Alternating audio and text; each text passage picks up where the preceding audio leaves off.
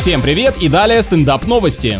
В Южной Корее создали инновационный туалет, который платит своим посетителям. Это в первую очередь по-настоящему грязные деньги, но вместе с тем для непринципиальных людей прекрасная мотивация ничего не оставлять на улице и все донести до нужного места. Валюта используется виртуальная, но ее можно обменять на реальные продукты питания. Более того, эта уборная перерабатывает экскременты в метан, который становится источником энергии для ее же функционирования. Вот такая парадоксальная кабинка с безотходным производством из э, отходов. А в Москве придумали необычный фитнес на теплоходе. На верхней палубе прогулочного корабля расположены десятки велотренажеров. Пассажиры могут и совершать водную экскурсию, и заниматься спортом одновременно. Единственное, что смущает лично меня, ассоциация с рабскими галерами. Все новое — это хорошенько забытое старое.